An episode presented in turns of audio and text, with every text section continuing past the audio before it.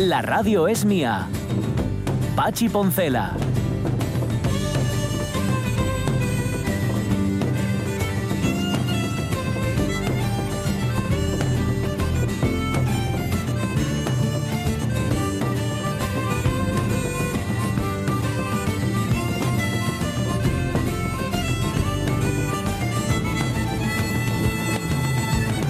12 y 16 minutos de la mañana, mira, tenemos una tercera hora de la radio mía que ya es rara porque dura 44 minutos. Punto primero. Segundo, porque los colaboradores habituales y necesarios de esta tercera hora de viernes de la radio mía hoy por circunstancia no pueden estar con nosotros.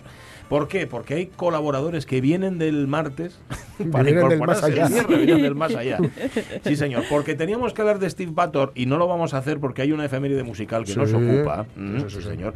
Y además también porque hoy es el día de la ópera y algo de ópera había que meter. Pero cuidado, cuidado. No vamos a hablar de, la- de los grandes triunfos, de los grandes éxitos, sino que vamos a hablar del otro lado, de la otra cara de la ópera. Os lo vamos a contar enseguida. Em, tenemos que contar algo de la agenda de cine que nos pasa Ramón Redondo, porque ya que nos la pasó, la tenemos que contar. Aparte de todo eso, bueno, aparte de todo eso, tenemos que irnos a Italia.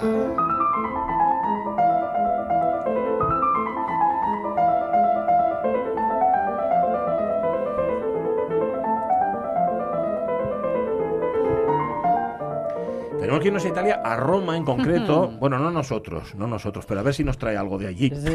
¿Verdad? Esto sería como la zarzuela de una morena y una rubia, pero en este caso es un asturiano y un italiano. Sí, señor. Un asturiano que se va a Italia, se va a Roma a, a todo un concurso, pero un concurso al mejor panetone. Esto, panetone lo han inventado los italianos. ¿Qué demonios hace allí un asturiano? ¿Qué hace un asturiano preparando panetone en Italia? Toño Argüelles, ¿qué tal? Muy buenos días. Buongiorno, Pachi. Buongiorno, per la mattina. ¿Cómo, cómo va? Em, ¿Cómo es esto? ¿Te invita Antonio? ¿Cómo es la historia? Cuéntanos. La historia es que tengo una buena relación con un, con un pastichero italiano, Sí. que nos conocimos del mundo de la heladería, pero los dos nos gusta mucho el mundo de la, de la fermentación natural. Mm. Y fue él que dijo, oye, Toño, ahí está en Roma, tío, ¿por qué no vamos juntos? ¿Mm? Y bueno, pues tampoco eh, hace falta darme a mí mucho fuego para que arda. Ya, y allá, y allá y que te y nos vas. lanzamos y nos lanzamos a esta empresa. sí. Y allá que te vas. Pero vamos a ver. ¿Esto eh, qué es? ¿Como el concurso mundial de panetone o cómo va la cosa? mm, Esto hay, en realidad hay varios concursos de panetone, ¿vale? Ahora ya cada asociación, incluso escuelas, hacen sus concursos. En este caso organiza la Federación Internacional de Pastichería Italiana. Eh, hay un jurado de los más prestigiosos de Italia mm, y el puntuación, o sea, los panetones se valoran en, en puntuación. ajá, En realidad puede haber varios primeros o ninguno, mm, varios segundos o ninguno Sí. y varios terceros o ninguno, ¿no? Entre 80 y entre 90 y 100 puntos, digamos que dan medallas de oro, puede haber tres oros o no puede haber ninguno. Vale. Creo que me explico. No, no, Sí. perfectamente. Y, y ah, vamos, vamos, con, vamos con mucha ganas. Llevamos aquí, aquí en Gijón trabajando tres días a tope. Ajá, ajá. Tengo aquí a, Lu- a Luca a mi lado. Sí, Y vamos con mucha ganas, con mucha ilusión, con mucha humildad, una buena experiencia. sí. Y oye, igual, no sé, la ilusión la llevamos. La Bueno. de tener una medallita, la Es- eso es lo primero. Oye, ¿qué, qué habéis estado haciendo estos tres días, Luca y tú? Bueno, hemos hecho un poco, mientras como el panetone, precisamente el ingrediente, como bien dice Luca, siempre es el amor. Mm. Puesto mucho amor. Mientras entre amor y amor hemos hecho algún heladito, hemos hecho algo de pan Mm. y sobre todo hemos ajustado su receta con la mía, que Ujú. tienen ciertas diferencias, ¿vale? Él, Sí. eh, Luca es de la escuela milanesa tradicional, Mm. yo tengo una influencia más de la zona del Piemonte Ah. y eh, hubo que ajustar y ponernos de acuerdo Ujú. de manera bien, bien avenidos Sí. eh, para llevarlo a cabo, pero creo que sí que tenemos ya un punto de encuentro Mm. Y pues, hoy todavía sacamos un producto que estamos muy, muy contentos con él. Ajá. ¿Podríamos preguntarle a Toño quién convenció a quién? Mm. O igual deberíamos de preguntárselo a Luca, no voy a ser que Toño barra para casa. ¿Quién, ¿no? convenció, ¿Quién convenció a quién? A ver. En realidad me convenció él, pero yo yo quiero también poneros con él un poco y que os Mm. cuente Vale, y que os, que os cuente un poco cómo va, vale. cómo va la aventura. Perfecto. Venga, genial. Venga, ya que lo tienes ahí. Luca. Os paso a Luca. Vale, perfecto. Venga, venga. Ahí está. Luca. Hola. Buongiorno. ¿Qué tal? ¿Cómo estás? Buongiorno. ¿Cómo va? Muy bien, muy bien. Em, ¿Qué diferencia ¿Cómo hay? ¿Qué diferencia hay entre tu receta del panetone y la que hace Toño? Pues ah, es, mm, es un poquito diferente en el Sí. sentido, bueno, también un poquito en todo. Sí. En- tú sabes que el panetone se hacen como mm, dos, dos mm, empastes. Ujú, Y el primer empaste es un poquito más diferente entre lo que hago yo y el de Toño. Sí. Y el mío es un poquito más ligero el principio Sí. y luego le voy a echar un poquito más de amor. ¿Qué, tra- Y- qué trampos, qué tramposos sois. En lugar de darnos la receta, nos habláis de amor. ¿Cómo, cómo puede ser? Claro, no nos, no nos vais a contar la receta del panetone, eso ya lo sé. Pues la receta de panetones eh, la podemos contar nosotros que somos románticos hablando de amor. Pero, na- pero nada más. Oye, no, la, verdad que sí. hay, hay, hay mm, Mm. Solo alguna cosita diferente, pero Sí. al final el resultado, lo que hago yo y lo que hace él, Mm. es bastante parecido, Vale. porque depende, claro, de, de la forma de hacerlo y ya está. Pero simplemente hablamos de harina, de huevos, de azúcar, de, de fruta cándida, de... ¿Sabes? De mantequilla, ya está. Ya Eso está. es lo que Mm. necesita para hacer un... Y claro, la levadura natural que sea a punto. Ujú. O sea, si los qués están bastante claros, aquí Sí, el sí. problema son los comos. Claro. Oye, y, y déjame ser... ¿Sí? sabes que tenéis, a lo mejor lo podéis pedir a Toño Sí. que se le manden un panetone. Eh, allá. yo tengo que decirte que... que- todas las navidades en mi casa se desayuna panetone de Argüelles. Eso ya te lo digo de Eso- mano. Pero Pues si quiere entonces, mandarlo, si este quiere año- mandarlo ya no hay problema. uno de Luca Cappelletti también. Perfecto. Eh, Eso en realidad son los ¿por qué no? Claro. Así es. Oye, dice, dice Toño que vais muy, muy esperanzados, pero el nivel de este concurso, Luca, eh, la verdad es que muy es alto, bastante ¿no? alto. Sí. La verdad que es bastante alto. Tú tienes que pensar que es hay como unos 100, ah, 100 pasteleros Uf. que van a participar. Y, y la verdad que el, el- bueno el nivel e Italia de, de panetones es es bastante alto Claro. entonces tenemos mucha ilusión la verdad que sí la verdad que sí y a ver si lo conseguimos y para hasta hasta que vamos a llegar también simplemente con el ah, bueno el segundo como como segundos pero ha sido una experiencia no ha sido algo que nunca hemos hecho y que, que seguro nos va a hacer crecer en algo. Dejadme, Entonces, la verdad que... Sí, dejadme que sea cotilla, que hace un capelletti en Asturias. un Capelletti en Asturias es porque vino un, un el año pasado y ahí conocí al Toño en una feria Sí. de heladería y chocolatería y yo estaba con eh, bueno la empresa de- por la que trabajo de la de heladería Mm. y que hacen máquinas para helado la verdad Ah. y, y nada estaba haciendo una demo y ahí lo conocí ¿Y os caísteis bien? y desde ahí nos llevamos Ah, o sea que has venido a ensayar. Eh, sí exactamente Claro, enseñando y luego aquí trabajando con él. Oye, ¿cuándo os vais? ¿Cuándo es el concurso? el 16 el 17 de noviembre 16 y 17 de noviembre. Bueno, estáis ahí tra- trabajando. Trabajando y, y os dejamos trabajar. Luca Capelletti y Toño. Argüelles, que vaya muy bien. A ver si traéis Gracias, una medallita de ahí. Vale. Un abrazo. un los abrazo esperamos fuerte. gracias un abrazo Gracias, un abrazo. Toño, Adiós. Luca. Que, que yo el de Toño lo conozco, pero en efecto el de Luca no. El de Luca no, lo conozco. Ya después Oye, darle el pues, gracias. si están, Carmelo. si están eh, ensayando, con- pues tendrán que hacer muchos. Claro. Ya, y a Y algunos les sobra. fallidos. Pues, A algunos les claro, tiene que sobrar que por fuerza. mal. Claro, claro. Los malos. Sí, señor. Esos los queremos también. Exacto. Pues Los ahí que está. menos os gusten. Oye, que no suene, que no suena cuña publicitaria, pero el panetone de Argüelles es una auténtica delicia. Esto ya lo, lo apunto, ¿lo, eh? para que lo, para que lo sepáis. Se me ha caído el, el- el lápiz y todo de de, los la mismos emoción. nervios. solo de acordarme. Sí, Sí, de señor. los mismos nervios. Pues nada, que el- ya, ya se van el día 16 de noviembre ese concurso que organiza, el concurso de panetone, el, bueno, el mejor panetone del mundo, así lo llaman, que organiza la Federación Italiana de está delante, Qué bien suena. Capelletti Argüelles, suena muy bien. Y saben mejor, como siempre. Pero espera, que no hemos acabado en Italia. Volvemos enseguida. Alcuentro Mujeres, Frontera Sur, Género y Resistencias. ¿Qué sabemos sobre las fronteras? Mujeres que cruzan frontera, vulnerabilidad migratoria, acompañamiento, redes y respuestas desde el activismo social. En el antiguo Instituto Jovellanos de Gijón, los días 25 y 26 de octubre. Te esperamos, te invitamos. Toda la información en pachacuti.org. 985 14 19 09.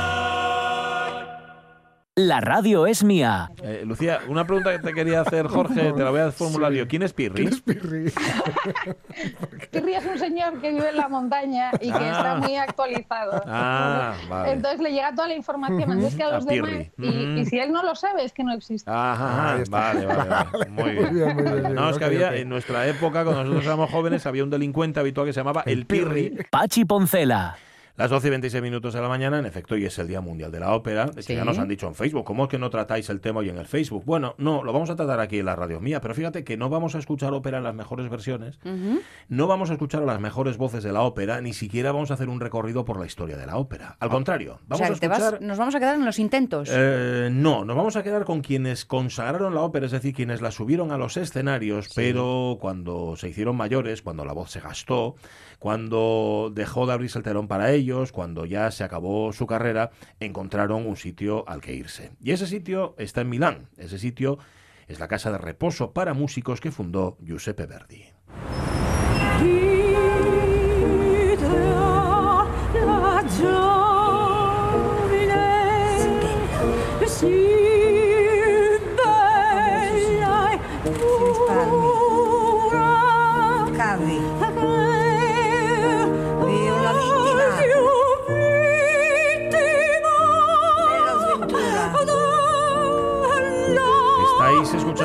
Sara Scuderi. Sara Scuderi estuvo subida a los escenarios durante décadas cantando sobre todo repertorio verista. Aquí la estáis escuchando cantando La Traviata. Sara Scuderi es una de las inquilinas, era una de las inquilinas, porque Sara Scuderi hace años que se ha muerto, de la casa de reposo para músicos que está en la calle 29 de la piazza, en, la- en el número 29 de la piazza Buonarroti en Milán. Es un edificio que creara Camilo Boito, el hermano de Arrigo, el que fuera libretista de Verdi, y que se financió con el dinero puesto por Verdi. Verdi decía que la casa de reposo para músicos era su mejor obra. Era una casa para acoger, sigue siéndolo, a los viejos artistas del canto que no fueron favorecidos por la fortuna. Es decir, gente que llegó a la vejez con una mano delante Sí. y con otra detrás. Pobres y queridos compañeros de mi vida, decía Verdi. Solo con eh, el concepto de esta idea ya tiene para ser un buen argumento para una peli. Pues sí, en este caso es un documental. El documental se llama El beso de Tosca, el bacho Ajá, de Tosca, vale. o Tosca's Kiss, si lo dices en inglés, de un señor llamado Daniel Smith. Lo hizo en el año 1984. Em, en él aparecen algunos de los inquilinos de la Casa Verdi, de estos cantantes desfavorecidos por la fortuna, pero mira este señor.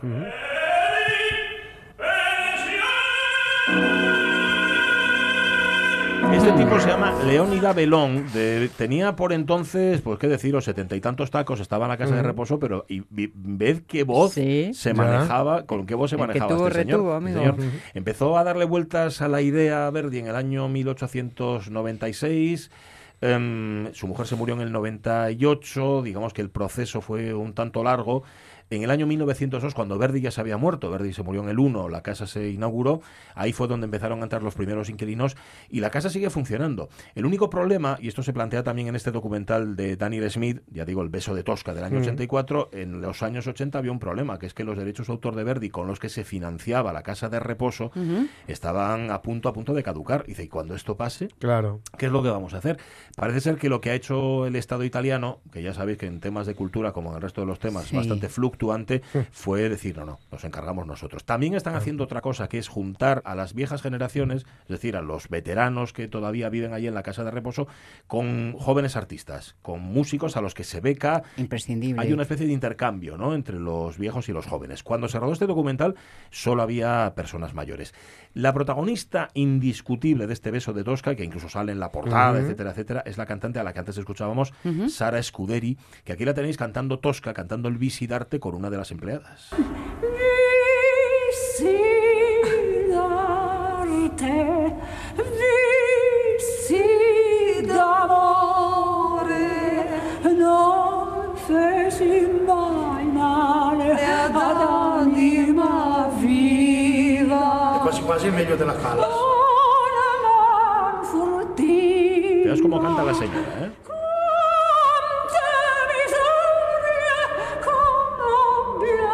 Muy mayor, muy mayor, ella va con su bastoncito por todos los pasillos, por todas las mía. salas. Realmente mía. lo que hace Smith es poner la cámara, fundamentalmente. Hay algún total, alguna entrevista que hace, pero pone la cámara y deja que fluya Que la vida pase. la vida en la casa de reposo para músicos. Mira, mm, aquí tenéis a Sara en su habitación bendiciendo el retrato de Verdi, porque tiene un retrato de Verdi en la habitación, y vais a ver cómo hace música todo el rato, eh, con resultados que, que en ocasiones dejan bastante que desear. E poi il mio carissimo Verdi, che Dio lo benedica per tutto il bene che ha fatto a noi. Ha fatto una cosa grandissima, sa Verdi, per noi, molto. Ci ha levato tutti i pensieri possibili. Oddio, ho guardato adesso e mi è sembrato proprio che sorridesse, mamma. Ha parecido que se reía y todo.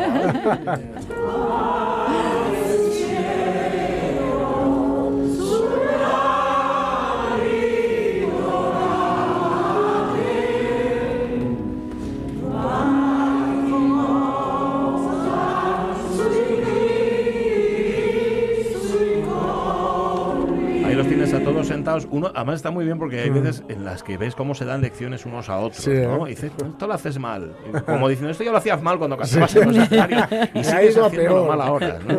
Es realmente emocionante el documental. Ya digo que tiene muchos años, desde el año 84, o sea que tiene 35 años, pero sí que yo creo reflejando una realidad. Tú te dedicas al espectáculo, te Claro. dedicas a ser actor o a ser cantante, y cuando llega la vejez, ¿qué pasa? Claro. Sí.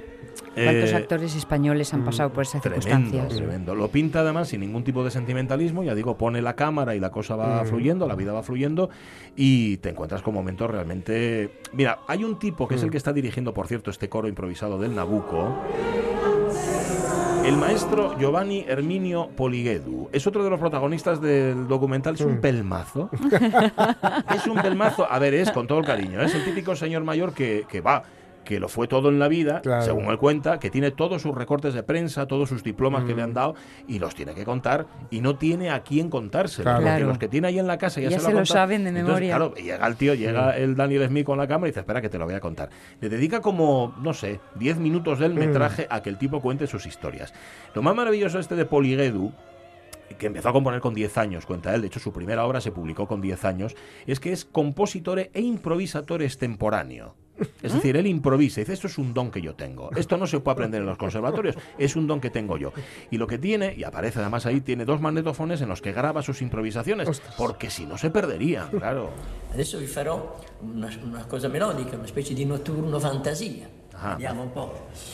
Dunque, Esto lo está improvisando él con dos teclados que tiene, con una mano, como, como Nacho Cano. en una mano un armonio y en la otra el piano. ¿no?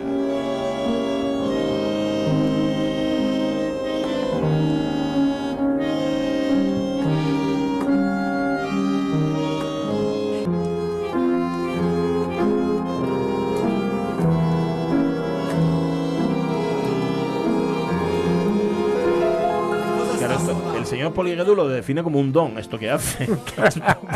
ponerse pues a improvisar, la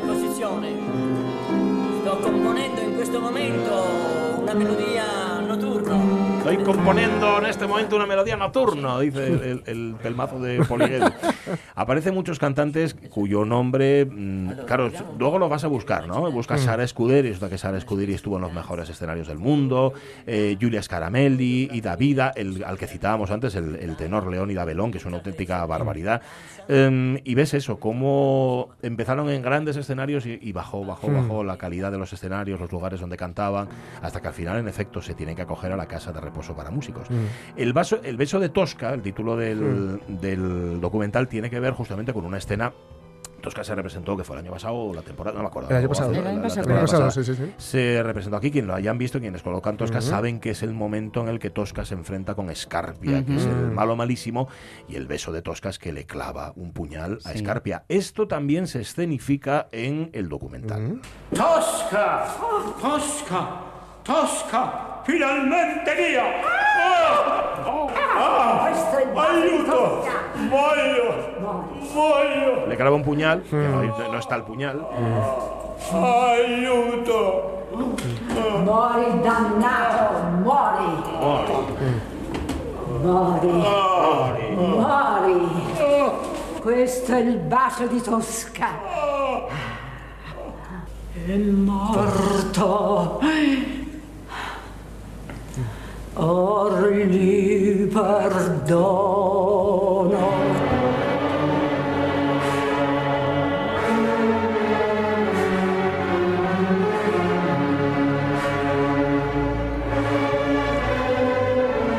Ves actuando, hay uno incluso, uno Mm. de los Que barítonos. ¿eh? Que sobreactúa. bueno, sobreactuar, sobreactúan todos.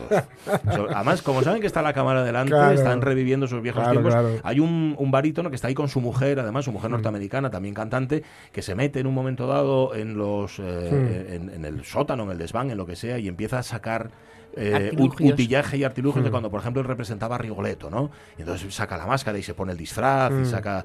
Bueno, mm, es una es muy, muy, muy Mm. emocionante. Es un poco esta- momento como chiquillos, ¿no? Están Sí, en ese... Claro, son señores ya mayores que lo vivieron todo, que, que fueron, que vivieron su momento de gloria y Mm. que la gloria vuelve por un momento efímero gracias a la cámara que tienen Nos delante. ¿no? permiten de nuevo. Eh, hay que decir, por cierto, que en esa casa de músicos, en la Casa Verdi, que es como se llama, que está allí en Milán, es donde están enterrados Verdi y Giuseppina Streponi. Es decir, Anda. los últimos años de eh, lo- los últimos años, no la Mm. eternidad, la están compartiendo ambos dos, la segunda mujer de Verdi y Verdi, en el lugar que Verdi creó para sus compañeros del alma, es decir, para los cantantes y músicos que no tuvieron la Mm. suerte, que no tuvieron su suerte, él lo decía, de, haber podido vivir también, ¿no? de haber tenido Mm. éxito en la música y haber sabido conservarlo.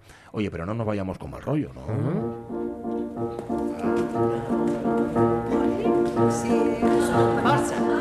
Este es intentando que entren a cantar el Claro. brindis y todos hacen ahora, pero ah,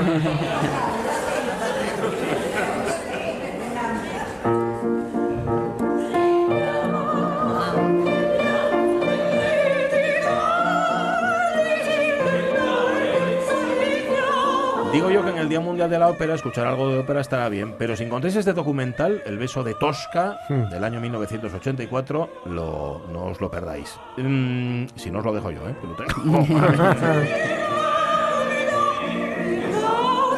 Estaba pensando, fíjate, lo que cuentas de Verdi, ¿no? Mm. Como eh, qué consciente era de la suerte de los Mm. demás y el ejemplo del protagonista, bueno, protagonista, del que participaba del yo, yo, yo, yo. Ajá, sí. Qué diferentes somos las personas. Mm, pues sí. Y qué, Mm. qué espíritus y qué formas de ver la vida y de vivirla Mm. tan diferentes podemos llegar a ser. Sí. Me Mm, impacta. sí. Mm. Eh, ellos eran también todo yo, yo, yo, yo, yo todo el rato. ¿eh? Y Mm. Verdi también era yo, yo, yo, yo todo el rato. Al fin y al cabo era un creador y era un músico. Lo que Bueno. pasa es que, que Verdi tenía un punto de conciencia social Mm. que creo que se la daba el ser un aldeano, fundamentalmente, los- el ser un tío Sí, del sí, sí, campo. Claro. Para los creadores es muy necesario ese, Mm.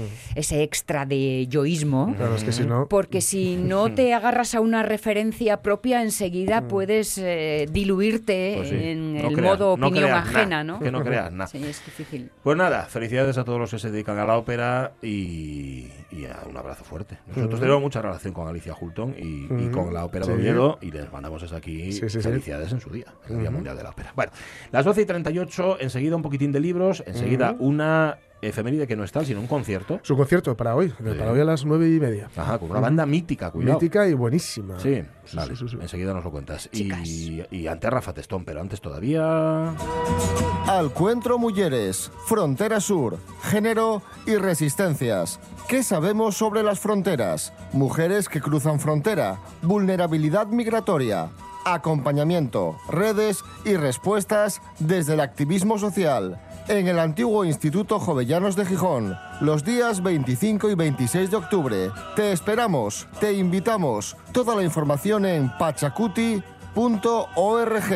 985 14 19 09. La radio es mía. Eh, Es una, es una, es una trompeta árabe. Ajá, una trompeta árabe. Eh, en realidad, lo compré en el corte inglés en estas jornadas que Anda. había hace tiempo de coches exóticos. Ah, Y viene muy bien, oye. y Madre funciona, mía. eh, funciona, funciona. funciona. Al que ¿eh? te lo vendió lo ascendieron, ¿no? A jefe de ventas. Está el jefe de departamento. Pensaban que no le iban a dar salida y pasó Miguel Fernández por ahí. Pachi Poncela.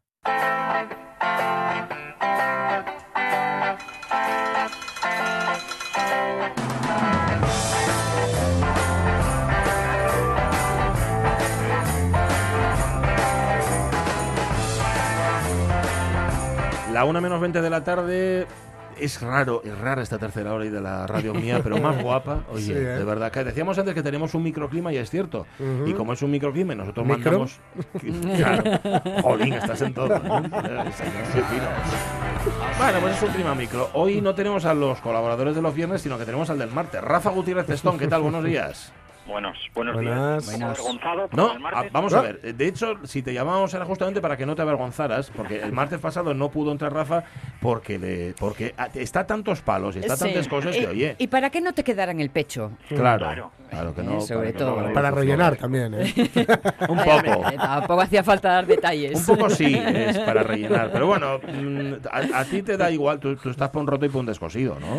Eh, Efectivamente, Muy yo bien. aquí estoy. Vale. Soy, soy, soy yo eh, del banquillo, de estos que, que no protestan, estamos en el banquillo. Sí, bien. se calienta que sale. Ah, pero hay alguno, hay alguno de esos, hay jugadores que no protestan si no lo sacan. Pocos. Pocos. sí, que an- antes Pocos. había, Antes había, efectivamente. Ahora no, ¿eh? Ya, el fútbol ya no es lo que se era. extingue. Sí, sí. Vale. Oye, nada, eh, cinco minutinos para que nos recomiendes un par de libros, Rafa. Sí. Venga. Nada, la verdad es que esta semana tengo bastante para recomendar. Sí. Vamos a ir lo que nos dé tiempo. Venga. Empiezo con la Primera Guerra Mundial. Ah, bien. Eh, anda. dos, novedades. No está mal, no está mal. dos novedades de la Primera Guerra Mundial que son y bueno, yo creo que cada una en su bueno en su estilo. Eh, la primera es de Eric Boullard, el que bueno yo creo que mm, leísteis el orden del día, Aquel Ah, que sí. narraba el ascenso de, Sí, de señor. Hitler al poder y ahora acaba de publicar en, en la editorial Tusquets La batalla Occidente y yo Oh. este libro que se lee bueno que se lee de una sentadina también de maravilla porque, bueno, no, yo, no hablo en general, hablo de mí mismo, piensas que sabes algo de la Primera Guerra Mundial y en realidad no sabemos casi nada. Yo creo que es la gran desconocida, ¿no? De los conflictos, de los dos conflictos mundiales, incluso no mundiales, es, es de lo que menos, de la que menos sabemos, vaya. Pues en esta batalla Occidente hace primero una recreación de, la Europa casi perfecta, que había un orden institucional tremendo que reinaba en Europa antes de que estallara el conflicto en Sarajevo, con esos pocos disparos que alteraron todo ese orden que parecía que, to- además te lo, te lo va contando, ¿no? Todos los, cada, cada potencia tenía su a su dirigente en el trono, casi todos Sí. ellos, casi todos tenían amantes que habían pasado por las mismas camas, por las mismas alcobas, eh, había un orden perfecto, todos se alimentaban de, de África, del coltán, de la copra, Sí. estaba, estaba todo muy bien hasta que saltó todo por los aires y aquello se convirtió en una matanza matanza tremenda. Yo la verdad es que el número de muertos asusta, el número de muertos que, que hubo en la, en la Primera Guerra Mundial. El- Sobre todo sabiendo que fueron muertos uno a uno. Eso es. ¿eh? No como ahora que das un botonín y... Sí. No, no, no. Artesanal. Sí, exacto, artesanal. Artesanal, efectivamente. Las tumbas, esas cementerios con tumbas iguales, que también dice que es una... bueno, empezó a marcar lo que serían los, los, los cementerios de guerra, ¿no? Los cementerios tremendos con tumbas exactamente iguales y 10 millones de soldados muertos. Mm, sí, sí. Tremendo, lo que nos cuenta con bueno con habitual maestría, con un estilo periodístico, Ujú. Eric Bull- Bullard, en la batalla Occidente. Sí, señor, que es de la es de la, del mismo tipo, hay otro tipo que a mí me gusta mucho, que además hace esos librinos pequeños donde te mezcla la historia y la ficción y la ciencia con Echenoz, Con que, también es francés y que Mm. y, y no sé si es una no sé, una Sí, tradición una escuela. literaria, una escuela, ¿no? Francesa de, contar. Viene de Francia todo esto, porque esta autoficción, esta es que contarnos la historia de una manera novelada, viene de ahí y lo, la verdad es que lo hacen de maravilla. Sí. Y también, mira, la editorial, las editoriales Periférica y Errata Naturae de vez en cuando se juntan para publicar, para editar en, eh, alguna obra sustancial. Sí. Y en este caso llega, pues 90 años después, se traduce al castellano una novela que fue fundamental en la literatura inglesa, que es Testamento de Juventud de Vera Brittain, Mm. que Vera Brittain era una, una es- estudiante de literatura en Oxford también poco antes de la, de la Primera Guerra Mundial, que soñaba con emanciparse y de repente también le sorprende una guerra que ella a la que ella acude como Mm. enfermera pensando que va a ser algo temporal en su vida y lo mismo acuden sus amigos. Por eso es este testamento de juventud porque es las ella quiere contar las cómo vivió tanto ella como sus amigos esa guerra que ellos pensaron que iba a ser algo que iba a ser otra cosa más en sus vidas y cómo al final los va los va a cambiar de una manera tremenda es es un relato de guerra también Ujú. eh, bueno eh, estremecedor Ajá. Recuérdanos el título, Rafa, Testamento de Juventud de Vera Brittain de Vera editado por Periférica y Errata Naturae Ujú. Vale. Mira, otro autor yo sigo hasta que me digáis Venga, vale. tira, tú tira, tira, sin miedo. Aprovecha. Hay otro autor que, que a mí me gusta mucho, hablamos de él con libros como La Cena o, o Casa de Verano con Piscina, que es un autor holandés que se llama Herman Koch y ahora acaba de publicar una novela titulada Sospechas. Y es una novela muy, muy, casi muy Shakespeare porque nos cuenta la historia de, bueno, esta es inventada, novelada de Robert Walter, que es el alcalde de Ámsterdam, que es como un marido, un padre ejemplar, un político que nos lo pintan al principio como un político sin tacha, todo va, todo le va de maravilla en la vida y en una celebración de Año Nuevo, un pequeño gesto en el que ve a su mujer hablar con un concejal, rozarse y una pe- y una Mm. confidencia, ese pequeño gesto altera todo su orden y empieza una- un calvario de sospechas, y empieza todo lo que él pensaba que lo tenía todo perfectamente controlado, que todo iba bien, que su imagen era, era buena, empieza a sospechar de todo el mundo, a ponerlo todo eh, ba- bajo, sospecha, a cuestionarse, y todo eso va a alterar tanto su vida como la vida del país, de la ciudad a la que, a la que él da la alcaldía. Otelo en Ámsterdam, ¿no? Otelo en Ámsterdam, sí. Algo así sería. Pues sospechas de Germán Coco. Sospechas. Otro autor que a mí me gusta muchísimo, que es Jonathan Coe, autor británico, acaba de publicar, él ya había publicado hace unos años una novela sobre el tacherismo, que era el Club de los Canallas, y sobre Tony Blair, que era el Círculo Cerrado, y ahora se atreve a, a tratar de explicarnos la, la Inglaterra de Boris Johnson, una Uf. novela titulada El corazón de Inglaterra. Y Aquí, de una manera novelada, pero viajamos al centro de, al centro mismo de Inglaterra para tratar de comprender los motivos por los que una persona como Boris Johnson acaba, acaba tomando el poder. Nada muy lejano, por lo que pudo ojear, también como pensamos en, en Donald Trump en Inglaterra, que a veces, en, perdón, en Estados Unidos, que piensas que una cosa es Nueva York y otra cosa es el resto de Estados Unidos, y aquí hace lo mismo. Te va haciendo una radiografía que una, una cosa es Londres, la ciudad de. Londres, y otra cosa es la Inglaterra profunda Claro. también, que Bueno, es muy diferente que es el caldo de cultivo para, Mm. Para estos populistas. De hecho, la, la gente que estaba detrás de la campaña de Boris Johnson y de parte de- del Leave para, para marcharse a la Unión Europea fueron después cruzaron el charco y estaban detrás de la campaña de, de Donald Trump, con lo Ah, cual sí. Sí, lo mismo. son los mismos intereses. Los mismos collares. Perros distintos, pero los mismos collares. Eso es. Y si me permitís una cocina muy... Venga, la última ya. Ah, hombre, es que acaba de llegar a las librerías ayer la hija de Vercingetorix, que es el último Ah, cómic sí. de Asterix, Ah. también la fía de Vercingetorix, en asturiano. Sí. Y llegó ayer a las librerías y esto es siempre un acontecimiento a Sí, celebrar. es verdad. Y- aunque ya no estén Gostín y Uderzo detrás, Ya. pero bueno. Los textos y los dibujos siguen siendo, bueno, yo creo que todos los que leemos Asterix, pues Mm. vamos a seguir leyendo sí, lo, sí. Lo que nos pongan. Mientras Sí, sí, hagan por ahí lo que nos echen. Que además está chulo porque no es el único, ni muchísimo menos. ¿Cuántos hay, sab- sabes, pasados al, 38, 38. En al asturiano. Al asturiano. Ah, no, al asturiano son 10 títulos Eh, ya. Vale, vale, vale. 10, pero ahora últimamente se tradujeron al- los primeros y después ya cada vez que sale un título Ya de sale automático. Sí, ¿no? se van incluyendo, sí. Bueno, ya van automático. incluyendo y, y además salen a la vez ya. Porque Ah. también hubo una época en la que salía primero Sí. en castellano y a lo mejor un mes después en asturiano, ahora el lanzamiento Mm. los dos a la vez. Pues Tengo la muchas ganas de hacerme... La fía de Vercingetorix o la hija ya están las librerías. Muchas ganas de hacerme de- con la versión en asturiano de Asterix y Cleopatra. Ah. Hombre. A ver si dejamos de respirar. Muchas gracias, eh, Rafa. El martes hablamos. Bueno, el El lunes. martes estaré, vamos. Estás pluriempleado, macho. Lo tuyo, lo tuyo es que no tiene precio. El día que nos pongamos a pagarnos todo lo que te debemos, eso va a ser un abrazo. llame la Casa Real. El martes estoy ahí. ¿En ¿Dónde? En la Casa No, Real. la Casa Real, digo. para- Va, no, no, no, que te llamen la casa. Bueno, si te llaman, oye, tampoco para tanto. Tú nos avisas. Un abrazo. Besos, besos. No. Vale, un abrazo. Un abrazo, Rafa. Eh, muy rápido, muy rápido. Ujú. Hoy se estrenaba en el 44 La mujer del cuadro de Frisland, de eh, Jean-Pierre Melville, Crónica Negra, que es del año 72, Tess, de Roman Polanski, Ujú. La noche de Halloween, de eh, John Carpenter, es del 78, Llega un jinete libre y salvaje, de Alan J. Pakula, también lo es, La historia de un beso de Garci, en el año 2002, Lo que queda del día, de James Ivory, del Ay. 93, mm, eh, El cielo protector, de Bertolucci, es del año 90, y ¿Qué he hecho yo para merecer esto, de Almodóvar, del 84. Cumpleaños de Mathieu Almarric, que no sé quién es, 54 años, perdón por mi ignorancia, Annie Girardot, 88, eh, muchas cosas hizo con, no sé, pero tampoco la conozco, Abel Gans, sí señor, el de Napoleón, Manuel Murotti, director español, Mm. Amparo Soler Leal se murió hace 6 años, 19 Richard Harris y Vincent Price, 26. Así que nada, ahí lo apuntamos. Dicho quede. Vale. Em, vale, y hoy un concierto. Sí, sí, sí. Hoy en Oviedo, la Sir Lawrence, a las 9. eh, pues va a explotar, porque esto es explotar directamente, un pedazo de historia de la música popular.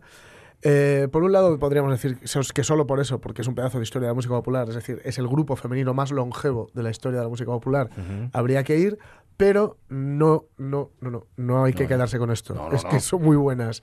Eh, dale gas.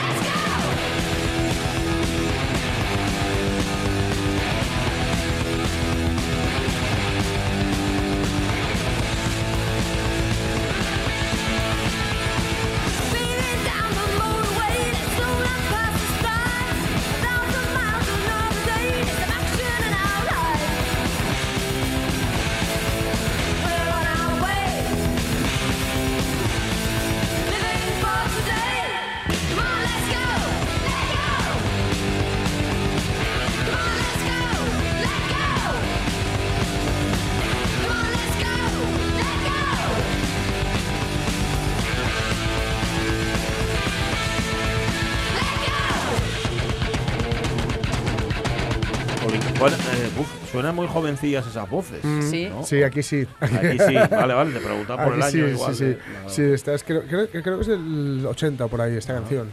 Eh, ya son las school, Girl School, perdón, Girl School, escuela de chicas. Mm, Girl. School. Girl School. Y pertenecían a un movimiento, más o menos, que era NWOBHM. No sé quién fue la, la- el lince o la Mm. lince, que es New Wave of British Heavy Metal, la nueva ola del, del heavy metal británico. Ajá. Que no es el heavy metal, no es Iron Maiden, ya lo estamos, estamos viendo. Ujú. Está más cercano al punk. Sí, Más cosa. bien, la sí, verdad que sí. al punk que, que al heavy metal, digamos, canónico que tenemos en la Sí, cabeza. son ¿no? más Ramones que Sí, Iron sí, Maiden. sí, son más Ramones y ellos tenían muy buen rollo con Motorhead. Tenían muy buen rollo con Motorhead. De hecho, eh, va a hacer que la gira del disco este, Overkill, en el 79, ellas vayan Ah, sí. con, con Motorhead. Y de hecho, no solo eso, sino que grabaron eh, un disco. Estas chicas tuvieron bastante éxito a principios de los 80. Y se empiezan a finales de los 70, pero tienen más éxito a principios de los 80. Eh, es- que lo, lo cual, por cierto, fue un espejo en el que se miraron, o, o sirvió para que fueran el espejo en el que se miraran muchos grupos de que solo de chicas que hacían música que no era en principio femenina. ¿no? Esto, eh, que fueran de chicas pero hicieran de Udua, todo muy bien. Pero, pero cuando cogían las guitarras y se ponían en plan macarra, no molaba tanto. No, Y estas demostraron que se podía hacer y se podía tener éxito, porque que lo hagas y no, y no te escuche nadie, no, mola menos. ¿no? Pues tuvieron uno de, los, uno de estos éxitos precisamente fue con Motorhead y era Please Don't Touch y esta la vais a conocer.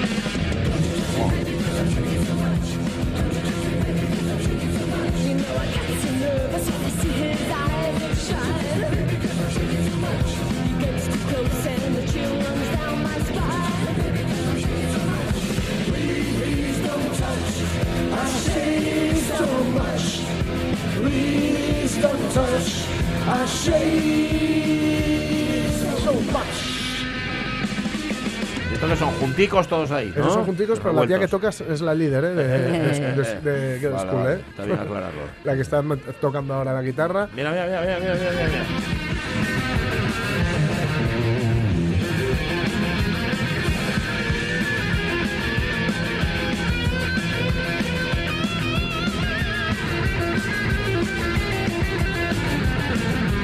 las originales? ¿Quedan las del Sí, principio? sí, sí, sí, están ¿eh? ahí, sí, sí, sí. Ellos son una banda ahora mismo de, mm, diría casi de culto.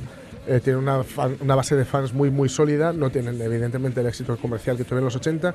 Lo que pasa es que es un poquito injusto, porque este éxito comercial que tuvieron eh, les valió no tanto para encabezar giras, sino para girar con, ¿no? O sea, estuvieron Ah. con Motorhead, estuvieron con Uriah Heep, con Black Sabbath, Ah.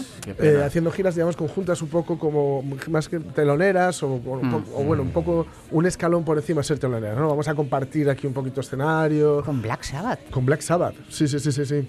Que, y también, eh, también, digamos, participaron en algo que fue un fenómeno muy propio de los 80, que eran estos festivales de metal, Mm. eh, los Monsters of Rock y todo esto, que tenían lugar sobre todo en Inglaterra, ¿no? que, donde había un montón de bandas. Y ahí sí que es cierto que eran un poco cabezas de cartel, un escalón por debajo de nuevo, pues a lo mejor de, pues eso, Uriah Heep o Judas Priest o ACDC cuando iba por ahí, o Iron Maiden, etcétera, ¿no? Ya digo que aun- con todo, eh, que nadie se espere eh, un rollo así, movida épica, como mm, eso que hacen también, que esto que clavan Warcry, por ejemplo, ¿no? El heavy Sí. metal épico. Ujú. Eh, no va por ahí, no va por ahí. Que mañana hoy pues van a tener más dosis, es más Motorhead, más Ramones, es más rechinar de dientes, más guitarras afiladas y sucias que, que otra cosa, ¿no? Pero muy bien, muy bien hecho. Eh, en los 80, digo, es cuando tuvieron su, su época así, digamos, más de gloria. En los 90 vol- volvieron y hasta entonces pues siguen una, una especie de eh, presente discontinuo, ¿no? Ah, Donde vale, vienen, vale, vienen, ¿no? Un poco guadiana. Pero para que os hagáis una idea, esto ya es mucho más eh, reciente, esta canción. Y, y es un poco seguramente de lo que hemos escuchado, una piedra de toque o la que más se puede asem- aseme- asemejar a lo que podemos escuchar hoy a partir de las 9, eh, con The Lizards, además, en, en Sir Lauren. De verdad que es un. Esto es como lo que hemos dicho ya dos veces esta semana. Te tira el pelo para atrás. Esto es en directo, ¿eh?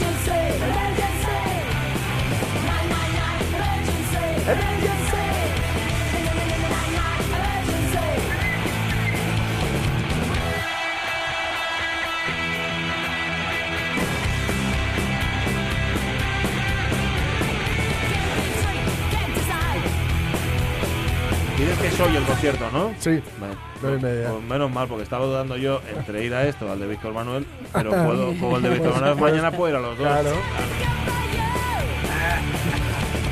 Yo, de hecho, que hoy tengo el, el rodaje este con Igor, estaba pensando, el, el plan era luego pillarnos un coche y venir a verlo, Sí. pero aprovecho y meto cuña. ¿Qué pasa? No puedo porque hoy a las 10 tocan Tigre y Diamante, que Mm. estuvimos por aquí, Sí. en el eh, de Fábula, que está en la calle Marqués de Casabaldés en Gijón, al lado del Toma 3. Ajá. Eh, tocan en acústico y me han invitado a cantarme una. ¿Ah, sí? El, eh, sí, sí, el fantasma del Chava Jiménez. Mm, Ahí bueno, me toca cantar un poco. pues nada, Así que no si vas a alguien poder quiere ir a- pasarse, Ir a, verlas. no voy a me las voy a perder, me Pero fastidia, O ¿eh? sea que contraprogramas. Contraprogramas. A las, a las Girl School. Oh, sí, sí, sí, la verdad Ay. es que me fastidia, pero bueno, Bueno. también Tigre y Diamante mola mucho y son colegas. Pues o sí, que- la verdad. ¿vale? Pues nada, Girl School hoy, hoy en Sir Lawrence, en Oviedo. Ujú. No os lo perdáis. Eh, de verdad que sí que apetece. Yo siento, fíjate, escuchando esta música, no tener pelo para que me despeine. por otra cosa, no. O sea, por otra cosa me da un poco igual tener pelo o no tener pelo, pero fíjate, por poder hacer brrr, así para atrás, para abajo. Bueno, no os quejaréis, ¿eh? No os quejaréis. Ahora tenéis que volver a la intemperie. Tenéis que volver otra vez a, la- a vuestra vida cotidiana, ¿eh? A vuestros adocenamientos estos que todos tenemos, no vayáis a pensar. Pero bueno, sabed que el lunes volvemos. El lunes a partir de las 10 vamos a estar aquí, ¿verdad, Bellaneda? Bueno, señor, sí, no, señor. ¿Verdad que sí, Alonso? Sí, sí, sí, sí, sí. Con una docena. Con una docena más. Bueno, podéis hacer como la docena de 14, de esto de los Sí. suspiros del nalón. Sí. ¿no? Pues eso. Eh, ahora os quedáis con, con los informativos, con las noticias y luego el tren de RPA, no os lo perdáis. Sed muy, muy felices. Buen fin de semana. Adiós.